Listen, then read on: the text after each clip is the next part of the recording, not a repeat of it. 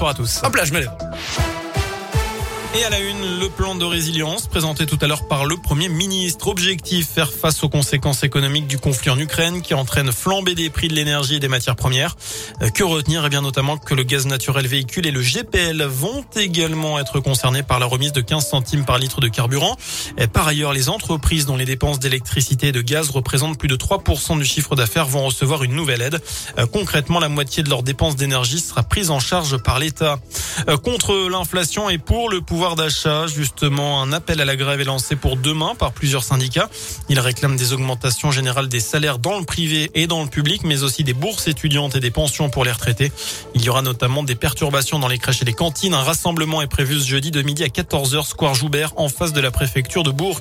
À l'étranger, 21e jour de guerre en Ukraine, Kiev tient toujours debout, selon Volodymyr Zelensky.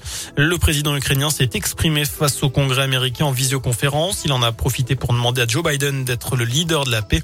Par ailleurs, on a appris la mort de 10 personnes faisant la queue pour acheter du pain à Tchernigiv dans le nord de l'Ukraine. Elles ont été touchées par des tirs russes. Chez nous, une mère et son fils interpellés hier par la police de Bourg pour abus de faiblesse suite au signalement d'une personne importunée par une connaissance qui lui demandait avec insistance de l'argent. L'enquête a mis en lumière trois autres victimes. Les suspects placés en garde à ont reconnu les faits. Le préjudice total était estimé à plus de 200 000 euros. Les séances chez le psychologue remboursées par la sécurité sociale, ce sera à partir du 5 avril. C'est ce qu'a précisé tout à l'heure le ministre de la Santé Olivier Véran. Huit consultations remboursées à condition d'être au préalable orientées par un médecin et de un des psychologues référencés sur une plateforme.